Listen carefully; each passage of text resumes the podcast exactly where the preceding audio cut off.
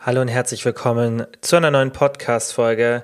Bevor es mit der Folge losgeht, möchte ich dem Sponsor der aktuellen Podcast-Folge, der Coro Drogerie, danken. Wie ihr wisst, fahre ich die Produkte der Coro Drogerie. Ihr könnt da ganz viele, meistens auch unverarbeitete Lebensmittel kaufen. Natürlich gibt es auch ein paar, die ein bisschen stärker verarbeitet sind, aber das ist da, finde ich, auch gar kein Problem, weil einfach viele natürliche Zutaten verwendet werden und die Produkte eine hohe Qualität haben. Die Preise sind sehr fair. Es gibt eine riesen Auswahl, auch coole Sachen, auf die man vielleicht sonst gar nicht so kommt, ja, die oft ballaststoffreich sind, auch mikronährstoffreich. Deswegen schaut einfach mal vorbei. Ihr könnt zusätzlich wie immer 5% sparen und den Podcast dabei unterstützen, wenn ihr Coro 5 an der Kasse eingibt. Deswegen einfach auf www.corodrogerie.de gehen, einfach mal umschauen und jetzt geht's los mit der Folge.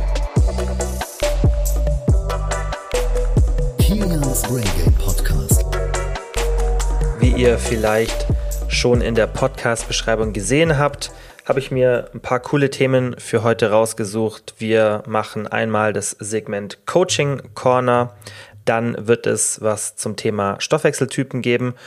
Und das ist, glaube ich, ganz spannend für euch, weil wir diesmal über Phänotypen sprechen. Das heißt, gibt es wirklich genetische Veranlagungen, die beeinflussen, wie unser Stoffwechsel, also der Kalorienverbrauch, reagiert? Wir haben ja schon oft so ein bisschen ja, allgemeiner darüber gesprochen, aber heute schauen wir uns mal zusammen eine Studie an, die sehr interessant ist und ich denke, die euch auch viel Aufschluss auf, über euren eigenen Stoffwechsel geben wird. Und dann zum Ende machen wir noch drei, vier Fragen, Fragen in dem QA.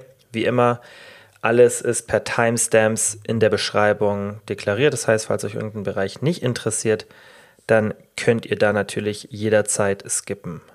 Ich würde sagen, wir fangen direkt mit dem Coaching Corner Segment an. Für die, die den Podcast vielleicht jetzt zum ersten Mal hören, hier versuche ich immer Themen, die ich in meinem Online-Coaching aktuell aufgreifen kann, beziehungsweise einfach eine Situation, die ich vielleicht in der letzten Woche oder in den letzten Tagen mal hatte oder ja auch in der, in der letzten Zeit einfach häufig vorkommt, versuche ich euch hier ein bisschen zu zeigen, damit ihr auch mal seht, hey, wie kann man das, was wir hier mal so ein bisschen auch in der Theorie besprechen, auch wenn ich euch da viele Sachen für die Praxis mitgebe, wie kann man das auch auf einzelne Situationen anwenden und ja, ich denke, das sind viele Situationen, die sehr, sehr praxisnah sind, weil doch die Probleme, die die meisten haben, sehr ähnlicher Natur sind. Und was ich mir mit euch heute mal anschauen möchte, ist eine realistische Zielsetzung in Bezug, ganz wichtig, auf die Kalorienzufuhr. Ja, das heißt nicht im Generellen, sondern wirklich, wie kann ich meine Kalorienzufuhr an einzelnen Tagen steuern?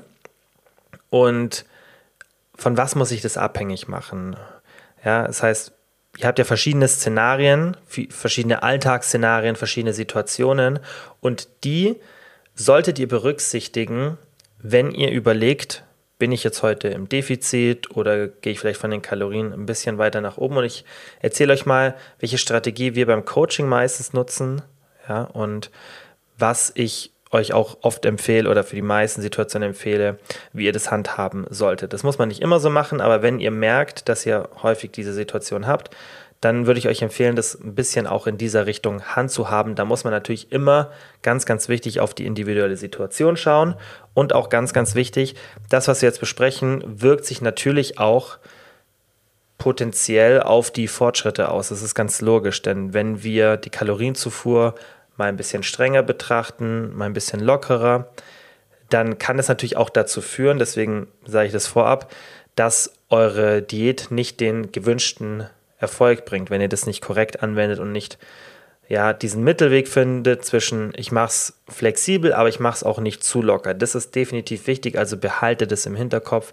und im Coaching schaue ich halt immer die einzelne Situation an schau die Situation, die wir haben, dann überlegen wir immer, wie können wir die am besten handeln. Das heißt, passt es wirklich auf euren Alltag an, schaut euch die Situation an, überlegt, okay, was macht denn für mich jetzt am meisten Sinn? Also, wenn wir jetzt mal das ganz simpel anschauen, ja, anhand von zwei Beispielen, dann denke ich, versteht ihr das Prinzip direkt, was ich damit meine. Denn worauf ich hinaus will, ist im Endeffekt, dass ihr die Erfolgsmessung der einzelnen Tage immer mit den Situationen und den daraus resultierenden Investitionsmöglichkeiten, die ihr habt, abstimmt. Klingt erstmal so ein bisschen abstrakt, aber der Satz macht dann schon mehr Sinn, wenn man es ein bisschen erklärt. Denn ihr habt ja nicht an jedem Tag die gleiche energetische Investitionsmöglichkeit und auch die Situation ist nicht immer die gleiche.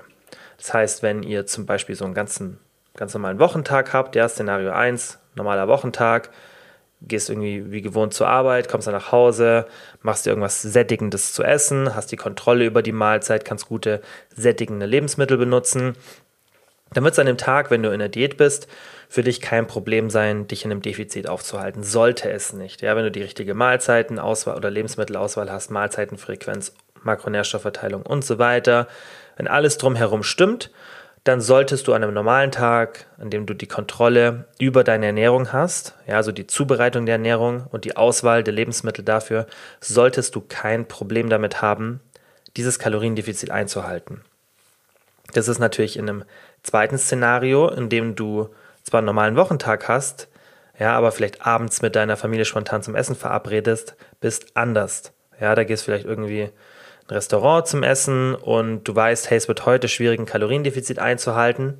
Du schaust natürlich, klar, möchte ich auch empfehlen, dass du nicht in so eine Alles- oder Nichts-Einstellung rutscht, aber du wirst trotzdem wissen oder ja, mit der Situation rechnen, dass du an diesem Tag schwer die Kalorien einhalten kannst mit einem normalen Hungerlevel. Natürlich kannst du schon schauen, dass vielleicht was Kalorienärmeres ist oder die Mahlzeiten davor beeinflusst, sodass dein, deine Kalorienzufuhr erstmal, bevor du zu dem Essen gehst, nicht so hoch ist. Aber in der Regel wird es nicht so easy sein. Und weil eben der Hunger in deiner Diät eine wahnsinnig wichtige Rolle spielt. Und ich finde auch eine entscheidende Rolle, was du denn jetzt an diesem Tag mit deiner Kalorienzufuhr machst, musst du das eben berücksichtigen, weil es ist halt nur logisch, dass du an diesen Tagen unterschiedliche Ziele dir setzen solltest, weil du kannst nicht erwarten, dass du an beiden Tagen deine Kalorienzufuhr mit einer gleichen subjektiven Hungerwahrnehmung einhalten kannst. Das heißt, du wirst vielleicht an beiden Tagen dein Kaloriendefizit einhalten, aber in Szenario 2, wenn du essen bist und eine kaloriendichte, sehr hoch genießbare Mahlzeit konsumierst, die vielleicht einen Großteil deiner Kalorienzufuhr ausmacht in diesem Tag, ja, dann wird es vom Hunger her schwierig sein, dass du dann adäquates Level hast. Und wenn du das nicht hast und du diese Situation öfter hast, dann kann es sein, dass du irgendwann so ein bisschen so einen Diät-Burnout bekommst, weil du immer wieder extrem gegen deinen Hunger ankämpfen musst. Und für eine kurze Zeit geht sowas und auch in einzelnen isolierten Situationen kann man das sicherlich mal tolerieren, wenn das vielleicht einmal alle zehn Tage oder alle zwei Wochen ist. Es kommt halt immer darauf an, auf die ähm, Abstände. Das ist ja auch das, was ich immer sage, wenn ich im Coaching auf die individuelle Situation schaue, was du auch bei dir machen solltest. Einfach so ein bisschen mit Logik rangehen ähm, und einfach schauen, okay, kommt es oft vor, kommt es seltener vor. Das kommt wirklich auf die individuelle Situation an und das wäre jetzt zu viel, um jetzt jedes einzelne Szenario immer durchzusprechen. Aber tendenziell würde ich dir empfehlen, wenn du merkst, es kommt häufiger vor, dann mach so, dass du dir wirklich als Ziel setzt, eben diesen Tag nicht im Defizit zu verbringen. Weil, wie gesagt, diese subjektive Hungerwahrnehmung, die sollte immer in einem normalen Maße stattfinden. Dass du nicht das Gefühl hast, okay, ich mache gerade eine extreme Diät. Es ist okay, wenn man ein bisschen merkt, hey, ich bin gerade auf Diät, aber deine Hungerwahrnehmung sollte nicht so sein, dass du dir denkst, ich kann das jetzt vielleicht noch zwei Monate durchziehen und dann bin ich raus, weil dann habe ich keinen Bock mehr drauf. Du solltest während einer Diät das Gefühl haben, okay, wenn es drauf ankommt, kann ich das auch noch ein halbes Jahr machen oder sogar noch länger. Und wenn du das nicht kannst, dann ist das Setup deiner Diät meistens nicht so gut. Und dann ist auch die Herangehensweise nicht so optimal. Und diese Kaloriensteuerung, je nachdem, was für ein Szenario du hast, kann dir extrem helfen. Und da empfehle ich immer meinen Coaches, dass sie sich zwei Fragen stellen. Ja, die haben da so eine kleine Checkliste von mir in der Coaching-App und da sage ich immer, stell dir die zwei Fragen. Nummer eins, habe ich heute gemäß der Möglichkeit meines Alltags mein Bestmögliches gegeben, um meinem Ziel ein Stück näher zu kommen? Erste Frage. Ja, das heißt, da muss ein Haken gesetzt werden. Und zweite Frage, habe ich meinen Alltag und mein Lebensumfeld so manipuliert, dass es mir möglichst leicht fällt, mein Bestmögliches zu geben? Und da ganz wichtig, wenn ich sage Lebensumfeld manipuliert, dann nicht die Leute um euch herum. Das heißt nicht irgendwie die Leute manipulieren, dass ihr in ein Restaurant geht, das dann kalorienarm ist, sondern Alltag und Lebensumfeld positiv manipulieren. Das heißt, dass du es dir selber leicht machst. Das heißt, dass du vielleicht im Alltag das so manipulierst, dass du an diesen Tagen vielleicht noch ein bisschen mehr Kalorien verbrauchst, weil du irgendwelche Strecken, die du sonst fährst, vielleicht gehst. Oder dass du generell, ja, also das ist auch generell gemeint, nicht nur an diesen Tagen einfach schaust, dass du die richtigen Lebensmittel zu Hause hast, weniger kaloriendichte Sachen, viele Sachen, die wir hier auch im Podcast besprechen, ja, dass du einfach schaust, dass du es dir im Endeffekt kurz runtergebrochen selber leichter machst, dieses Bestmögliche, was die erste Frage ist, ja, zu geben. Das ist immer wichtig. Und wenn du diese Sachen beachtest, dann kannst du auch in diesem zweiten Szenario, in dem du auswärts essen bist oder auch irgendwas anderes passiert und du weißt, hey, ich bin auf Diät, aber heute werden es eher meine Erhaltungskalorien, dann kannst du trotzdem an diesem Tag einen Haken dahinter machen und bist zufrieden damit, weil es bringt nichts, wenn du diese Strategie anwendest, aber dieses Restaurant oder diesen Restaurantbesuch besser gesagt, dann immer so mit einem bitteren Beigeschmack nur genießen kannst. Das heißt, du bist die, auf der Diät, ja, und du weißt, okay, heute kein Defizittag und irgendwie kannst du da nicht richtig abschalten, du kannst es gar nicht genießen, weil du hast so das Gefühl, hey, eigentlich das, was ich hier mache, gehört nicht zu meinem Plan, das ist irgendwie so ein bisschen falsch, das wirkt sich auf meine Fortschritte aus. Und da ist halt super, super wichtig, dass du dir von Anfang an das mit in deinen Plan reinnimmst. Also sowas, das merke ich auch im Coaching immer und immer wieder, die richtige Planung und auch die richtigen Gegebenheiten und die richtigen, den richtigen Frame sozusagen festzulegen für sich selbst ist wahnsinnig wichtig. Und da gehört eben auch die Diätgeschwindigkeit dazu. Und darüber haben wir schon ein paar Mal gesprochen, dass wenn du Situationen hast, die oft vorkommen, die es dir schwer machen, deine Diät einzuhalten, dann solltest du dir nicht überlegen, wie kannst du diese, diese zum Beispiel sozialen Situationen vermeiden, weil das finde ich gar nicht gut, sondern du solltest dir eher überlegen, hey, ist es vielleicht für mich okay, wenn ich für meine Zielerreichung 20, 30 Prozent länger brauche, dafür aber diese Tage wahrnehmen kann, ja, auf Erhalt geht zum Beispiel oder irgendwelche anderen Strategien benutzt, dafür aber die Zeit während der Diät genießen kann und nicht eben diesen Diät-Burnout bekomme, weil ich halt ständig restriktiv bin und solche Situ Situationen meide. Und das ist für dich tendenziell dann die bessere Variante, dass du sagst, hey, lieber ein bisschen länger, dafür die Zeit währenddessen genießen und das nicht zu restriktiv machen. Wie gesagt, man muss dann schon schauen, dass man so diesen Balanceakt richtig durchführt zwischen, ich bin zwar flexibel und ich mache auch mal ein, zwei Tage Pause von der Diät natürlich kontrolliert.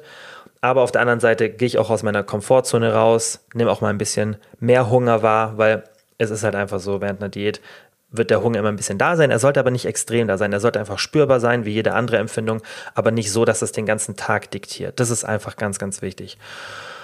Und um das nochmal so ein bisschen in eine klarere Strategie zu formulieren, würde ich euch empfehlen, dass ihr zwei Situationen benutzt, beziehungsweise noch eine dritte, aber die möchte ich jetzt heute hier nicht besprechen, weil die wäre zu umfangreich und die finde ich auch für die meisten in der Regel zu komplex. Deswegen lassen wir die raus. Das hat was mit dem Periodenzyklus zu tun, aber wir nehmen die jetzt gar nicht rein, weil es kommt irgendwann mal eine separate Folge. Ich verspreche es euch schon ewig. Aber das würde jetzt hier total den Rahmen sprengen. Und die zwei Templates, die ich euch empfehlen wäre, würde, wäre Nummer eins, dass ihr eine, also das gibt es nirgendwo in der Literatur, das habe ich mir selber so zusammen überlegt, den Namen, weil ich finde, es macht einfach Sinn, eine Daily Undulating Calorie Cycling Situation sozusagen schafft, ja, weil ich habe das so ein bisschen abgeleitet von dem DUP-Prinzip, also Daily Undulating Periodization. Das ist im Endeffekt ein Trainingsprinzip, bei dem man verschiedene Fokuspunkte auf täglicher Basis ja, steuert. So mache ich es zum Beispiel bei mir im Training, so trainieren die meisten Coaches bei mir, dass man nicht diese Phasen über Wochenzyklen aufteilt, zum Beispiel erst Kraft, dann Power, dann Hypertrophie oder in einem anderen Szenario, sondern dass man das auf täglicher Basis variieren lässt, damit man nicht, während die eine Phase trainiert wird, die andere wieder detrainiert sozusagen. Und das ist, finde ich, auch so die sinnvollste Trainingsstrategie für die meisten. Und diese Wortableitung finde ich eigentlich ganz passend, weil das ganz gut beschreibt, was man hier machen sollte. Man sollte auch dieses tägliche selbst steuern mit der Kalorienzufuhr machen. Das heißt, dass ihr in dem ersten Template sozusagen, indem ihr euch das Ganze den Frame schafft, überlegt, okay, ich benutze es auf täglicher Basis. Das heißt, wenn ich einen Tag habe, an dem ich, wie jetzt im Beispiel, im Restaurant essen bin oder feiern gehe, irgendwas anderes ist, dann gehe ich auf Erhaltungskalorien. Und wenn ich einen anderen Tag habe, an dem ich die Kalorienzufuhr oder besser gesagt die Lebensmittel für die Zubereitung, die Mahlzeiten und so weiter besser im Griff habe, da gehe ich dann ins Defizit. Und bei der Weekly Undulating Calorie Cycling Variante, da würdet ihr das eben auf Wochenbasis machen. Und das ist eigentlich auch ganz simpel, ja, dass man im Endeffekt einfach sagt, okay, ich habe verschiedene Phasen und man kann diese beiden auch kombinieren. Das ist das ganz ja, Interessante an der Strategie, weil du kannst ja dann sagen, hey, ich habe zum Beispiel diese Tage, Restaurantbesuch und so weiter immer wieder drin, aber ich habe auch Phasen, zum Beispiel ein wichtiger Pitch beim Arbeiten, eine Prüfungsphase, jetzt kommt dann bald Weihnachten, ja, und dass man dann auf wöchentlicher Basis auch die Diät ein bisschen mehr anzieht oder ein bisschen lockerer lässt. Das ist was, was ich euch wirklich empfehlen würde, wenn ihr lernt, das zu steuern. Das ist nicht ganz easy, aber es wird euch vieles erleichtern. Und das ist eine Sache, die enorm Relevanz hat, meiner Meinung nach und auch meiner Erfahrung nach in der Diät, weil natürlich, klar, wenn wir ein Kaloriendefizit länger einhalten oder konstanter einhalten und auch an mehr Tagen, haben wir logischerweise einen besseren Fettverlust. Ich denke, das ist ganz klar. Aber man muss natürlich auch beachten, also nur ausgehend davon, dass ich dann keine Tage habe, die mir das Ganze sabotieren. Das heißt, ja, wenn du mehrere Tage oder mehrere Wochen am Stück im Kaloriendefizit verbringst, dann erhöht sich meiner Erfahrung nach definitiv das Risiko, dass du immer wieder mal Tage hast, wo du deutlich über deinem Erhaltungsbedarf, also unter dem, über deinem Kalorienbedarf, über der Erhaltungszufuhr bist, das heißt im Überschuss dann auch wieder ein bisschen Fettmasse aufbaust, solche Tage öfter hast, ja, das aber auch nicht wirklich genießen kannst, weil du weißt, hey, es war jetzt ein Ausrutscher, nicht Teil vom Plan. Das heißt, du hast erstens einen höheren Kalorienüberschuss dann an diesen Tagen, als wenn du geplant auf Erhalt gehst. Plus du kannst es gar nicht genießen. Im Gegenteil, du hast ein schlechtes Gewissen. Und dann wirst du auch nicht unbedingt schneller Fett verlieren. Das heißt, nur ausgehend davon, dass du diese Tage eben nicht hast, wenn du dann logischerweise mehr Tage von zum Beispiel 90 Tagen, ja, wenn du mehr Tage davon, von diesen 90 Tagen im Defizit verbringst, hast du logischerweise auch mehr Fettverlust. Wenn du zum Beispiel sagst, hey, ich mache wirklich in dieser Zeit, ich habe vielleicht einen Tag in diesen 90 oder sagen wir mal sogar null. Du hast 90 Tage Diät geplant, 90 Defizittage. Klar wirst du schnell Fett verlieren, wie mit dieser Strategie, die ich jetzt gerade vorgestellt habe, wo du vielleicht in 90 Tagen nur 70 Defizittage hast. Logisch. Das heißt, du hast 20 Tage Vorsprung. Aber meiner Meinung nach sind diese 20 Tage mehr, die man dann investiert, es wert, weil du eben erstens das Risiko minimierst, dass du gar nicht also dass du das überhaupt schaffst, diese 70 Tage durchzuhalten oder eben diese 90 wirst du eh nicht durchhalten in der Regel, aber du minimierst einfach das Risiko für diese Ausrutscher. Plus, da es Teil vom Plan ist, wirst du das Ganze auch genießen können und nicht mit so einem bitteren Beigeschmack. Deswegen ist diese Strategie eben so enorm sinnvoll, weil sie erstmal auf der Oberfläche so wirkt, als wäre sie es nicht. Aber wenn man die Strategie mal anwendet und ich aus meiner Erfahrung im Coaching kann definitiv sagen, dass für die meisten diese Strategie sinnvoller ist.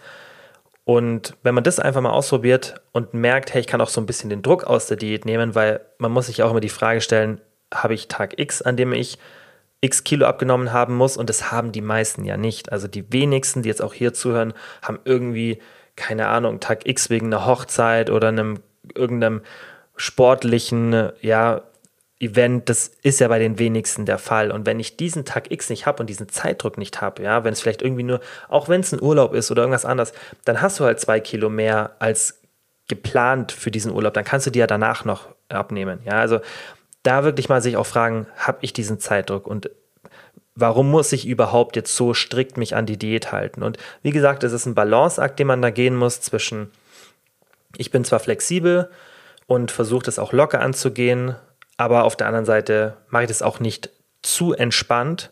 Ja, und schaue schon, dass ich mich ein bisschen aus der Komfortzone rausbringe, schaue, dass ich mich auf diesen Bereich fokussiere, aber in der Regel klappt es extrem gut, weil das heißt ja nicht, dass du keine Diät machst, sondern du gehst es einfach ein bisschen entspannter an. Du siehst trotzdem sehr, sehr gute Erfolge und du kannst es alles so ein bisschen nebenbei laufen lassen. Du musst nicht ständig ans Defizit denken, weil du weißt, hey, wenn mal ein Tag kommt oder vielleicht sogar ein, zwei Mal pro Woche, wenn es vielleicht geplant ist, kann ich wieder ein bisschen mehr essen und das nimmt extrem den Druck aus der Sache. Ich denke, damit können wir diesen Part auch abschließen und übergehen zum nächsten Part und zwar dem Thema der Woche, Stoffwechseltypen bzw. Phänotypen. Dazu kommen wir gleich, was das ist. Und das ist, glaube ich, super, super spannend für euch auch mal wirklich zu sehen, hey, Was ist denn da konkret in einer sehr, sehr gut designten und ausführlichen Studie rausgekommen und wie kann ich das für mich anwenden? Weil wir sprechen hier ja immer viel über die Praxis, weil das im Endeffekt relevant ist. Klar, die Theorie ist auch spannend, aber das ist dann eher so meine Aufgabe,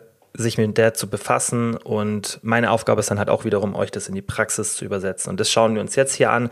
Wie gesagt, super spannend.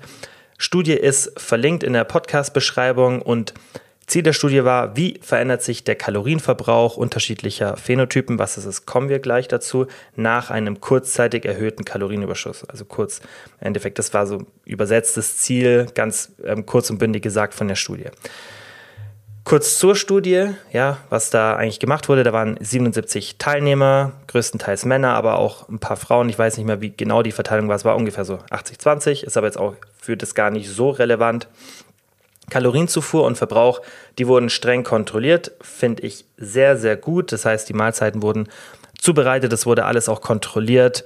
Ja, in so einem Apartment dann, wo man im Endeffekt eine gute Stoffwechselmessung machen kann. Also sehr, sehr gut designte und sehr, sehr kontrollierte Studie. Und das ist, finde ich, bei sowas auch immer wichtig, dass man einfach ein gutes Studiendesign hat, und dann auch wirklich sinnvolle Schlussfolgerungen ziehen kann. Ja, die Teilnehmer ähm, haben dann einmal gefastet und einen Kalorienüberschuss bekommen und wurden aufgrund der Reaktion, wie sie eben aufs Fasten, ja, also auf die Kalorienreduktion reagiert haben, in zwei Gruppen aufgeteilt. Das heißt, die wurden einmal in einen verschwenderischen Phänotyp und einen sparsamen Phänotyp unterteilt. Und der Phänotyp ist im Endeffekt ja einfach nur ein genetisches Merkmal von einem Organismus, ja, und bedeutet im Endeffekt einfach so ein bisschen die Erbanlage und die Umweltfaktoren. Ja, also die, die spielen da so ein bisschen rein, aber es geht einfach darum, dass dadurch das eingeteilt wird, hey, wer hat eher genetisch ja, so einen verschwenderischen Phänotyp, also so einen Stoffwechsel, der Kalorien eher verschwenderisch oder mit Kalorien verschwenderisch umgeht und dann im Umkehrschluss, wer hat eher so einen sparsamen Stoffwechsel? Und kurz, weil das ja auch ein bisschen abstrakt ist, es ist eigentlich relativ simpel. Ja, die Leute, die einen verschwenderischen Stoffwechsel haben, das sind die Leute, von denen man immer das Gefühl hat, die können essen, was sie wollen und die nehmen auch sofort wieder ab. Das ist so dieser typische schnelle Stoffwechsel. Und dann eben die sparsamen, das sind dann die Leute, die gefühlt von einem Kalorienüberschuss auch sofort, wenn die halt mehr essen, sofort zunehmen und die auch Probleme haben beim Abnehmen. Und das ist auch das, was man in anderen Studien beobachtet, habe ich euch auch schon ein paar Mal gesagt, dass es halt leider tendenziell so ist, die Leute, die mehr essen, aber dadurch nicht mehr Kalorien verbrauchen, bei denen ist auch meistens so, dass sie, wenn sie weniger essen, dennoch deutlich weniger Kalorien verbrauchen. Das heißt, diese Stoffwechselanpassungen, das ist jetzt mal kurz abseits von der Studie, für die, die es noch nicht von mir gehört haben, diese Erklärung ist eigentlich relativ simpel, wenn man das auch mal verstanden hat. Wenn du dich in einem Kalorienüberschuss befindest, das heißt, wenn du mehr Kalorien zu dir nimmst, als du verbrauchst, dann hat der Körper einen Mechanismus, um dagegen zu steuern, weil der Körper hat so ein Settling Point Gewicht, das heißt eigentlich ein Körperfettanteil besser gesagt. Jeder hat einen Körperfettanteil, in dem sich der Körper wohlfühlt. Wie groß diese Range ist, ist unterschiedlich und wo der ist, ist auch unterschiedlich. Aber du hast einen bestimmten Bereich, in dem sich dein Körper wohlfühlt. Wenn du außerhalb dieses Bereiches bist, dann fängt der Körper an, sich mehr zu wehren. Das heißt, wenn du über diesen Bereich kommst, dann wird der Körper schauen, dass er deine Aktivität hochschraubt, ja, damit du eben wieder mehr Kalorien verbrauchst, damit diese hohe Kalorienzufuhr nicht mehr zu so einem krassen Überschuss führt oder im besten Szenario zu gar keinem Überschuss mehr führt. Und im gleichen Moment wird der Körper auch versuchen, deinen Hunger zu verringern, dass sich diese, diese beiden Komponenten Kalorienverbrauch und Kalorienzufuhr wieder so annähern, dass du auf einer neutralen Bilanz bist. Im Umkehrschluss das gleiche passiert in einem Defizit. Der Körper versucht die Aktivität zu verringern, das heißt Kalorienverbrauch, der in dem Moment höher als die Zufuhr ist, kommt nach unten und die Zufuhr, die unten ist, durch gesteigerten Hunger, geht nach oben, damit es auch wieder auf einer neutralen Bilanz ist. Man kann das Ganze natürlich bewusst manipulieren. Das heißt, wenn wir eine Diät machen, können wir diesem gesteigerten Hunger entgegenwirken, indem wir dem nicht nachgehen. Deswegen sind auch so Methoden, also Portionsgrößen, Kontrollmethoden wichtig, wie zum Beispiel Kalorienzählen, dass man diesem gesteigerten Hunger entgegenwirkt oder zu schauen, wo sind meine Schritte, verändern die sich, um eben dieser Anpassung des Kalorienverbrauchs entgegenzuwirken. Das gleiche, wenn man zunehmen möchte, ja, da kann man eben auch sicherstellen, dass man diesen natürlichen Mechanismus von weniger Hunger oder eben beim Abnehmen mehr Hunger nicht nachgibt, ja, weil wenn du das nicht kontrollierst, wie viel du isst und es gar nicht im Blick hast, dann macht es dein Körper automatisch und du wirst unterbewusst entweder mehr essen oder eben weniger, je nachdem, in welche Richtung dein Körper es halt anpassen möchte. Gleiche mit der Bewegung. Wenn du das nicht im Blick hast, dann wirst du immer ein bisschen lethargischer werden in der Diät, tendenziell. Oder halt, wenn du mehr isst, wirst du tendenziell ein bisschen unruhiger, wirst mehr Wege gehen und, und, und. Und eben diese Anpassungen, das ist ja das Coole an der Studie, wurden untersucht und das wurde eben, also der Sinn der Studie war, herauszufinden, ob man einen Faktor rausisolieren kann, um später dann herauszufinden, wer ist denn in welchem Phänotyp. Das war das Ziel der Studie. Und zu dem Ergebnis später, ob man das herausfinden kann und wie ihr das ähm, machen könnt, äh, kommen wir dann am Schluss. Kurz noch zu den Ergebnissen und noch ein bisschen was gemacht wurde. Die Teilnehmer haben ungefähr so 2000 bis 2200 Kalorien verbraucht. Das war aber unterschiedlich. Auch dazu kommen wir später nochmal. Und die haben einen sehr, sehr hohen Kalorienüberschuss, also 200 Prozent des Kalorienbedarfs bekommen. Das heißt, die haben dann nochmal 2000, also haben sie insgesamt zu sich zugenommen. Das heißt nicht nochmal on top 200 Prozent, sondern die waren insgesamt bei 200 Prozent. Das heißt, die haben einen Überschuss von ungefähr 2000 Kalorien bekommen. Einmal mit einem hohen Proteingehalt und einmal mit einem niedrigen Proteingehalt. Und dann wurde eben geschaut, okay, was sind denn die Veränderungen? Das heißt, wie verändert sich der Kalorienverbrauch durch diesen Kalorienüberschuss? Und kurz vorab, wir haben ja schon mal über eine Studie gesprochen, bei der man gesehen hat, dass ein enormer Kalorienüberschuss ja, von ungefähr 1000 Kalorien bei manchen Menschen dazu geführt hat, dass sie ihre Aktivität sehr, sehr stark erhöhen, besonders die spontane Aktivität, das heißt außerhalb von ja, mehr Kalorienverbrauch durch Verdauungsenergie, durch gesteigerte Körpermasse, durch Sport, sondern wirklich nur diese spontanen Aktivitäten, die man tagsüber hat, so diese Alltagsaktivität. Und man hat da eben gesehen, manche Leute passen die extrem nach oben an. Das heißt, die essen 1000 Kalorien mehr und kompensieren vielleicht 800 Kalorien davon, ja. Und andere, die waren in so einem Extrem, dass sie sogar weniger Kalorien verbraucht haben.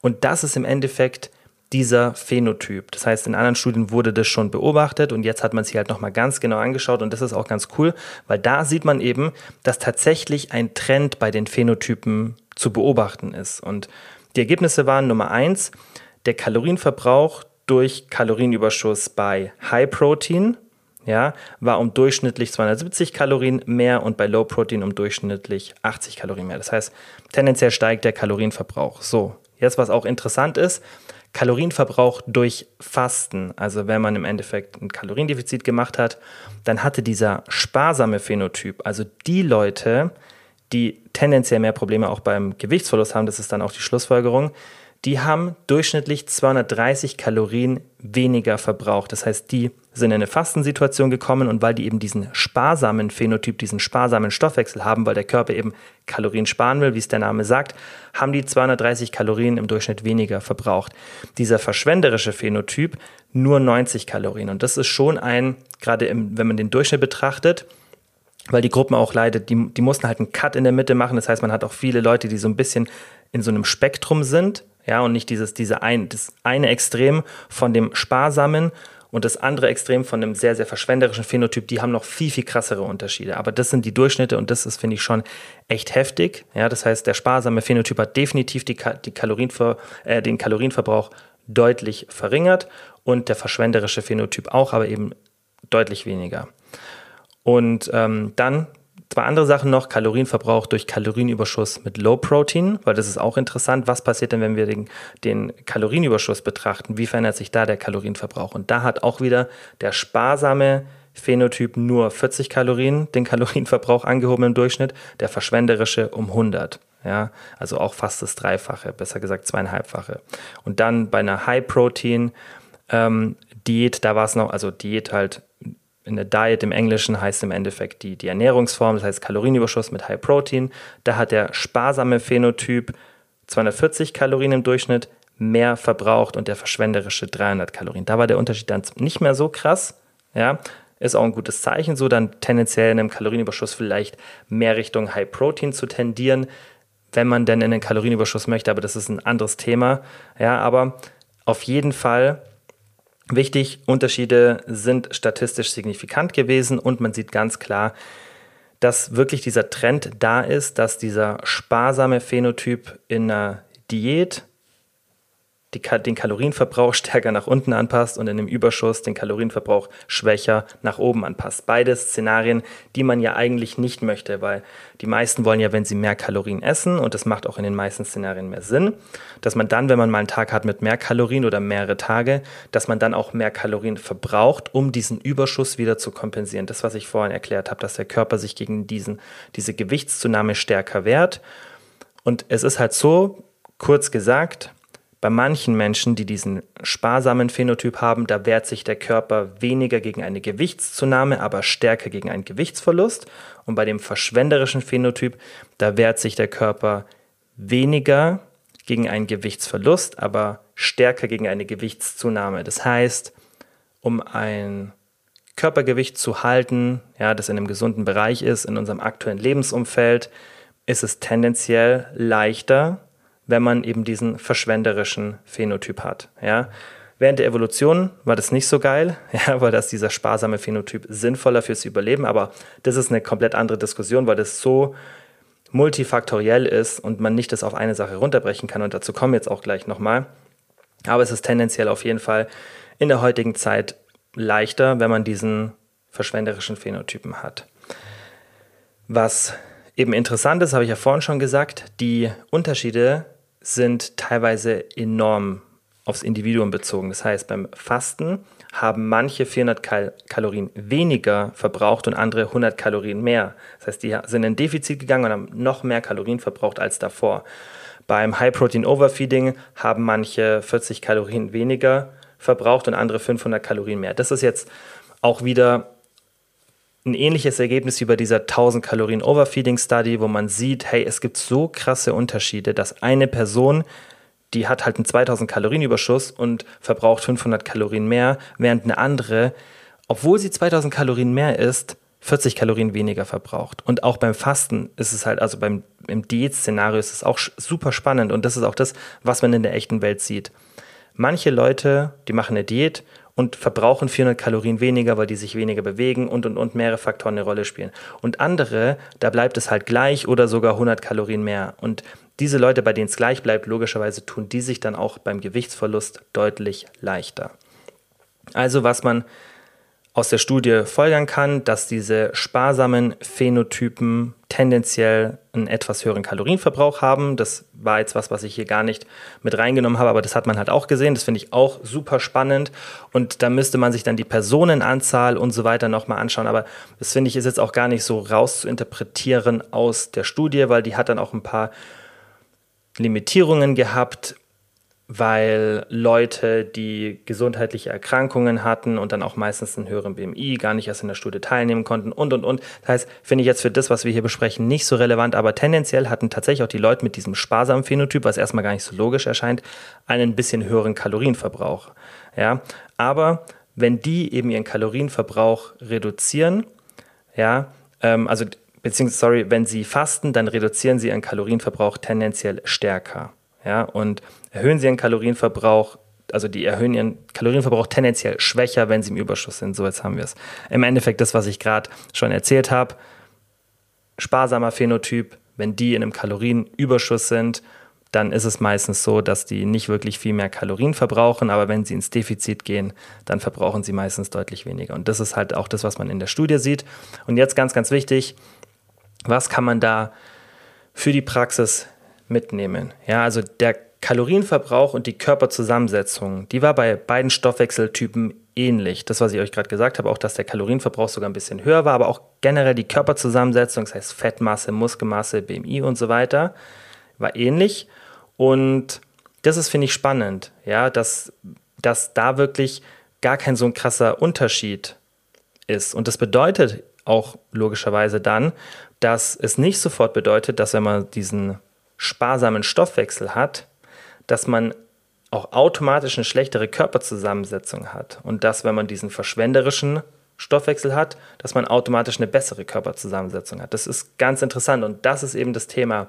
Es ist multifaktoriell, das heißt, mehrere Sachen spielen eine Rolle und eben nicht nur, wie der Körper reagiert, sondern der Alltag, wie man auf, also wie der Sättigungsmechanismus funktioniert, das heißt, wie man auf Nahrung reagiert und und und ganz, ganz viele Sachen, die wir hier auch alle immer wieder besprechen. Es ist nicht nur eine Sache, die entscheidet, hey, wie ist meine Körperzusammensetzung? Das heißt auch, wie der Körper auf Sport reagiert, Muskelmasse und so weiter. Also ganz, ganz viele Faktoren beeinflussen das. Aber das ist ja auch, finde ich, eine gute Nachricht, weil wenn man weiß, hey, ich habe eher diesen für mein Szenario negativ reagierenden Stoffwechsel, heißt es nicht, dass ich dadurch automatisch viel, viel mehr Probleme habe, eine gute Körperzusammensetzung zu erreichen.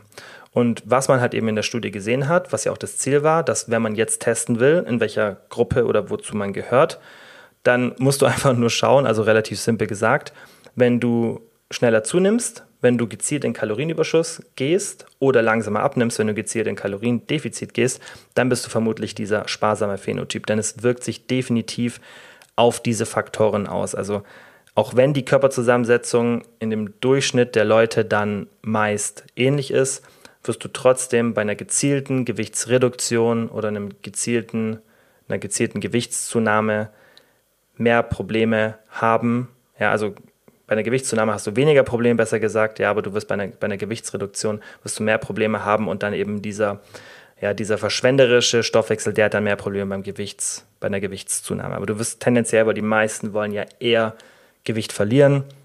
Und da wirst du halt mit diesem sparsamen Stoffwechsel immer ein bisschen mehr Probleme haben. Und deswegen, wenn du das halt rausfinden wirst, musst du einfach nur, ja, das mal ein bisschen durch gehen dieses Szenario auch mal schauen, hey, wie reagiert mein Körper? Da gibt es keine perfekte Strategie, sondern einfach mach ein Defizit, schau, hey, werde ich lethargischer? Also wirklich, das mache ich auch im Coaching mal, das ist ganz, ganz wichtig, beobachte die Energielevel, dein Stresslevel und so weiter. Das heißt, beobachte wirklich mal, wie dein Körper reagiert und wenn du merkst, hey, ich werde lethargisch, es ist für mich schwierig, jetzt mit zum Beispiel 11.000 Schritten im Durchschnitt pro Tag anzufangen in der Diät und ich mache jetzt seit vier Wochen Diät und irgendwie fällt es mir so schwer, diese 11.000 einzuhalten und ich habe ganz, ganz oft auch Tage, wo ich, wo ich einfach so ein bisschen schlapp bin, nur 8.000 ja, und irgendwie mein Hunger geht auch die ganze Zeit nach oben, aber klar, wir haben jetzt hier in dem Szenario nur den Kalorienverbrauch angeschaut, aber wenn du so merkst, hey, ja, mein Körper wehrt sich schon stark dagegen, obwohl ich wirklich die ganzen anderen Faktoren optimiere mit Sättigung und so weiter, das, was wir hier besprechen, dann kannst du dir ziemlich sicher sein, dass du eher dieser sparsame Phänotyp bist. Und wenn du eine Diät machst und merkst, hey, nee, meine Aktivität bleibt schön weit nach weit oben, ich habe viel, viel Energie, dann bist du vermutlich eher dieser verschwenderische Phänotyp. Das gleiche beim Zunehmen. Wenn du mal gezielt in Gewichts-, äh, in Kalorienüberschuss gehst und du merkst, hey, irgendwie, ich mache gar nichts anderes, aber ich habe jetzt 2.000, 3.000 Schritte mehr und irgendwie geht mein Gewicht auch gar nicht so wirklich nach oben, dann bist du vermutlich eher dieser verschwenderische Phänotyp. Aber wenn du merkst, hey, jedes Mal, wenn ich eine Muskelaufbauphase mache und gezielt in Kalorienüberschuss gehe, ja, dann irgendwie ändert sich gar nichts so am Verbrauch. Ich mache irgendwie die gleiche Schrittanzahl und mein, mein Hunger wird irgendwie auch nicht weniger. Ja, dann bist du vermutlich eher dieser, ja, dieser sparsame ähm, Phänotyp. Und das ist natürlich dann für diese Situation immer blöd. Aber wie gesagt, man muss halt immer mit der Situation zurechtkommen, in der man sich befindet. Und es hilft, denke ich, auch, wenn man so ein bisschen Aufschluss darüber hat und auch weiß, dass es normal ist. Aber ganz, ganz wichtig, wenn man auch weiß, dass es nicht per se bedeutet, dass du immer Probleme haben wirst, eine gute Körperzusammensetzung zu haben. Denn, wie gesagt, viele Faktoren spielen eine Rolle und man sollte nicht diesen einen Faktor des sparsamen oder verschwenderischen Phänotyps rausisolieren und sagen, hey, das ist jetzt der Grund, wieso alles nicht klappt, sondern das ist eine Sache, die du dann nicht so sehr im Griff hast, aber dafür kannst du dann eben andere Faktoren manipulieren und ja, einfach bestmöglich für dich gestalten, damit es dir leichter fällt, das Ziel, das du dann eben hast, zu erreichen. So, und jetzt zum Schluss kommen wir noch zu vier Fragen, kurze QA, die ich aber auch, glaube ich, relativ kurz und bündig versuche zu beantworten. Frage Nummer eins: Könntest du dir vorstellen, mit YouTube anzufangen? Ja, definitiv. Ich habe es ehrlich gesagt schon seit zwei, drei Jahren vor.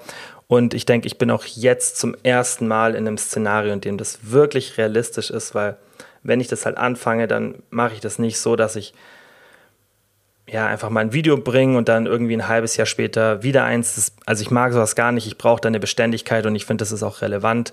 Ich denke, das merkt ihr auch beim Podcast. Da kommt ähm, ja immer eine Folge jede Woche. So natürlich gab es mal wieder so Phasen, wo es vielleicht ein bisschen weniger war, aber es ist ja schon sehr konstant jede äh, Woche eine Folge. Und ich finde, sowas ist wichtig. Das heißt, ich mache das erst, wenn ich wirklich den, den zeitlichen verfügbaren Rahmen dafür habe und auch wenn ich eine Person habe, die mich da beim Schneiden unterstützt, weil ich kann zwar Videos schneiden und mir das auch alles aneignen, noch ein bisschen besser sozusagen, aber mir fehlt die Zeit dafür und das heißt, wenn ich das angehe, gehe ich das erst mit Unterstützung an, aber wird zu, ich sag, in den nächsten ein, zwei Jahren zu ja, 95 Prozent kommen. Also ich bin, habe das eigentlich auch alles schon durchgeplant und so.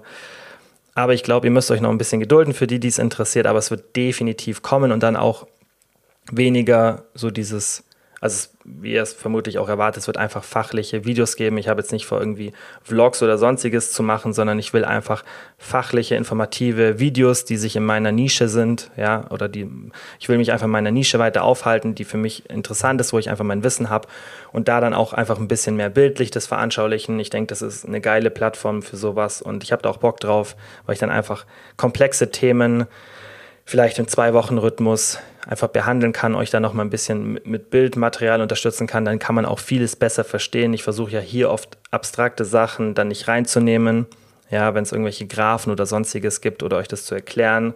Und da ist es dann, glaube ich, eine geile Ergänzung zum Podcast. Dann war noch eine Frage, was hältst du von BIA-Messungen im Gym, um den Muskelaufbau zu messen? Das sind bioelektrische Impedanzanalysen und von denen halte ich nicht wirklich viel, weil die sind super ungenau es gibt ein, zwei sehr, sehr teure Geräte, die ja ein bisschen besser sind, aber auch diese nicht genau. Und das Problem ist, bei diesen ganzen Körperzusammensetzungsmessungen, selbst die DEXA-Scans, die ja so ein bisschen der, der ja, kommerzielle Goldstandard sind, selbst diese nicht so perfekt. Und diese Analysen, von denen erwartet man sich immer, dass man dann weiß, hey, wo ist mein Körperfettanteil und dies und das.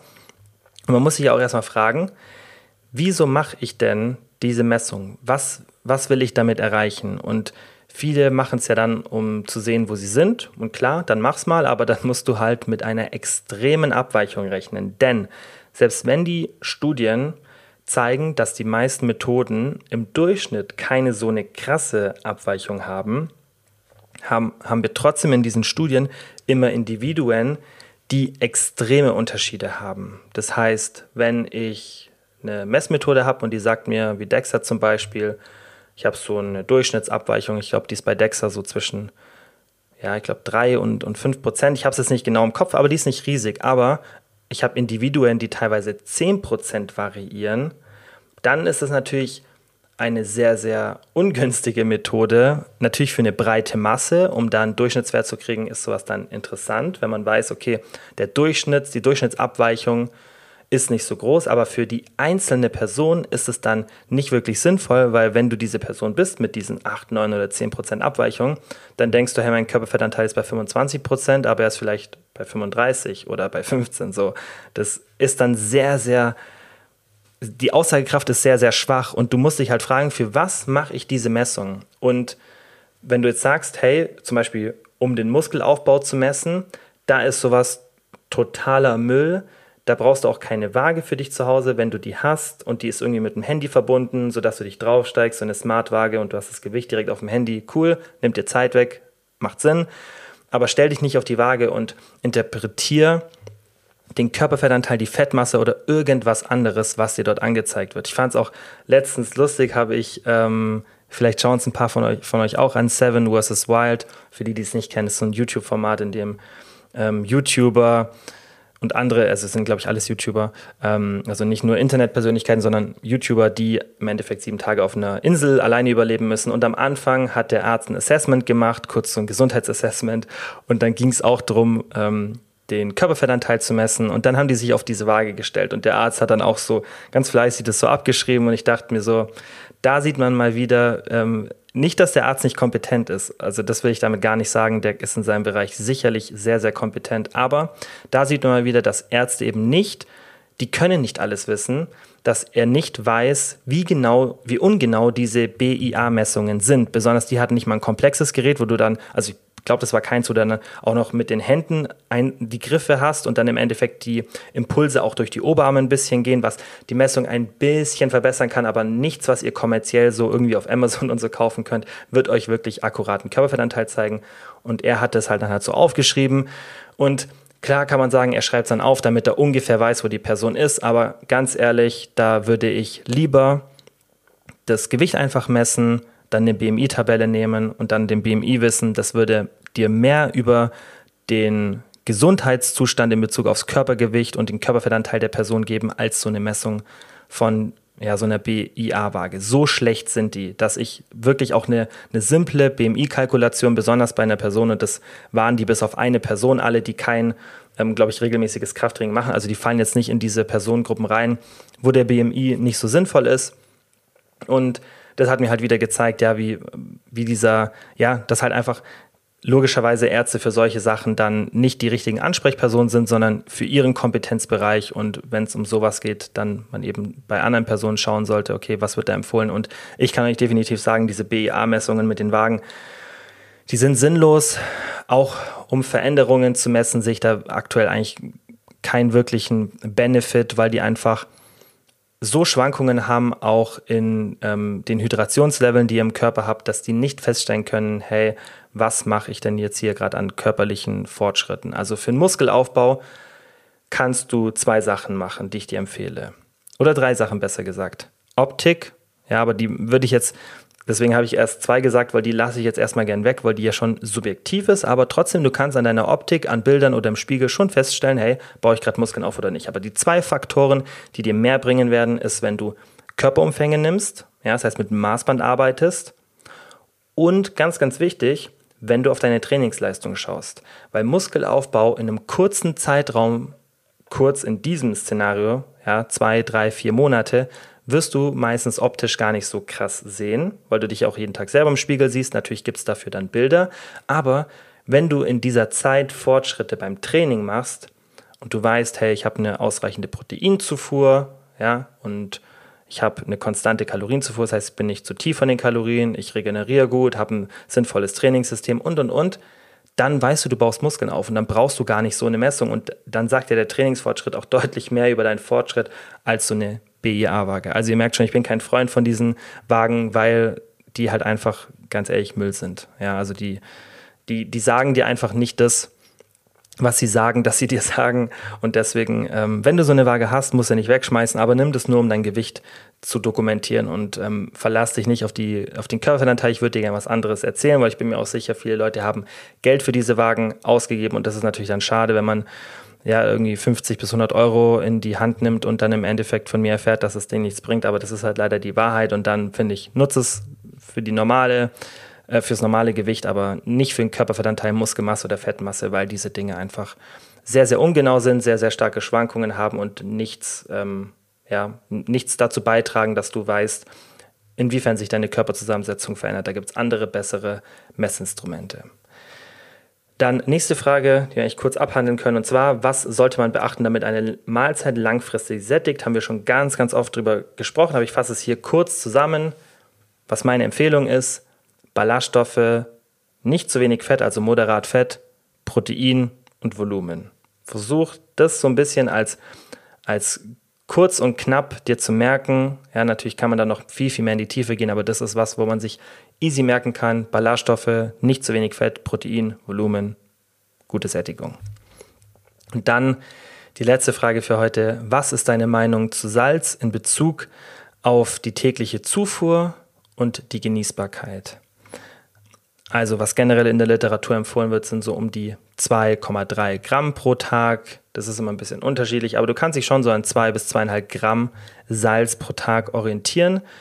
Und deswegen wirst du in den meisten Fällen kein Salz zuführen müssen. Das ist mittlerweile so ein Trend dass viele sagen, hey, man braucht ganz, ganz viel Salz und Wasser ohne Salz zu trinken, das habe ich jetzt schon öfter gelesen, ähm, ist schlecht fürs Hydrieren und so weiter und das ist totaler Bullshit. Wir haben so viel Salz in unserer Ernährung durch diese stark verarbeiteten Produkte, dass es für die wenigsten, also es gibt es ganz, ganz selten, dass jemand eine Natriumunterversorgung hat. Deswegen um Salz, um zu wenig Salz müssen sich nur Extremsportler, ja, die wirklich sehr, sehr viel Ausdauer machen, äh, Gedanken machen, wenn die nicht richtig hydrieren. Aber ansonsten würde ich da nicht drauf achten. Klar, wenn du mal irgendwie in der Sauna warst oder ein Workout hattest, wo du sehr, sehr geschwitzt hast, empfehle ich auch. Klar, ein Elektrolyte-Drink, das ist cool, aber das sind dann auch meistens um die 300, 400, 500, maximal 600 Milligramm ähm, Natrium und ähm, das ist auch so das Maximum. Also da musst du dich nicht so drauf fokussieren.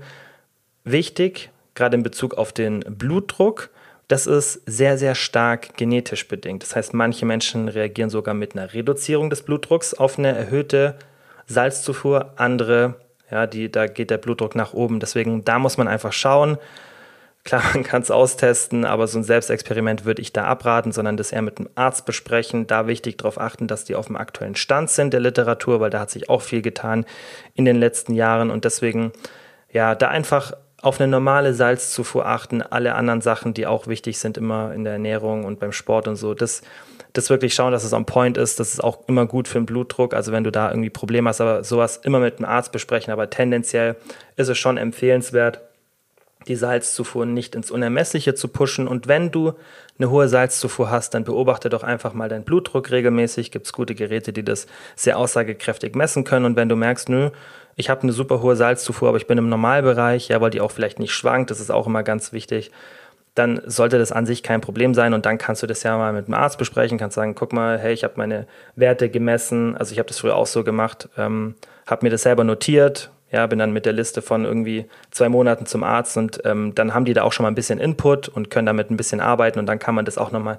genauer besprechen und dann kannst du sagen, hey, ich habe mal wirklich viel Salz gegessen und sollte ich das jetzt trotzdem aufhören, dann hol dir da einfach nochmal einen Rat, aber tendenziell ähm, müsstest du es auch selber merken, wenn sich der Blutdruck stark erhöht. Aber wie gesagt, Empfehlung, irgendwas so zwei bis zweieinhalb Gramm pro Tag, aber du solltest eher darauf achten, weniger Salz zu konsumieren als mehr weil auf diese zwei bis zweieinhalb Gramm pro Tag kommst du sehr, sehr leicht. Du kannst ja mal durch deinen Tag gehen, was du so isst und dann mal auf die Nahrungsmittel schauen und dann mal schauen, was der Salzgehalt ist und dann wirst du merken, dass du vermutlich eher über diesen zwei bis zweieinhalb Gramm pro Tag ähm, landest, was jetzt nicht tragisch ist, aber Salz zusätzlich zuzuführen würde ich jetzt nicht empfehlen. Also das extrem hoch zu pushen, auch beim beim Essen würde ich schauen, weil das ja auch die Frage war für Genießbarkeit oder generell einfach nicht zu extrem zu salzen, weil auch da kann man sich ein bisschen dran gewöhnen. Und auch für die Genießbarkeit ist halt mehr Salz immer höhere Genießbarkeit. Und darüber haben wir auch schon ein paar Mal gesprochen. Höhere Genießbarkeit ist halt immer schlechtere Sättigung. Ja, das heißt nicht, dass man nur noch ungenießbare Sachen essen muss. Aber ich würde dir definitiv empfehlen, nicht jede Mahlzeit hoch genießbar zu machen und Salz wirkt sich da definitiv aus. Es sollte natürlich auch nicht alles plain und langweilig schmecken, weil das ist, finde ich, auch keine Lebensqualität. Aber das so ein bisschen im Hinterkopf zu behalten, ist auf jeden Fall sinnvoll. So, das war's für heute. Ich hoffe, es hat euch gefallen. Ich hoffe, ihr konntet besonders von diesen zwei Themen, die wir behandelt haben, viel mitnehmen. Das war ja eigentlich beides sehr, sehr praxisnah. Und ja, dann wie immer, vielen, vielen Dank fürs Zuhören und bis zum nächsten Mal. Ciao.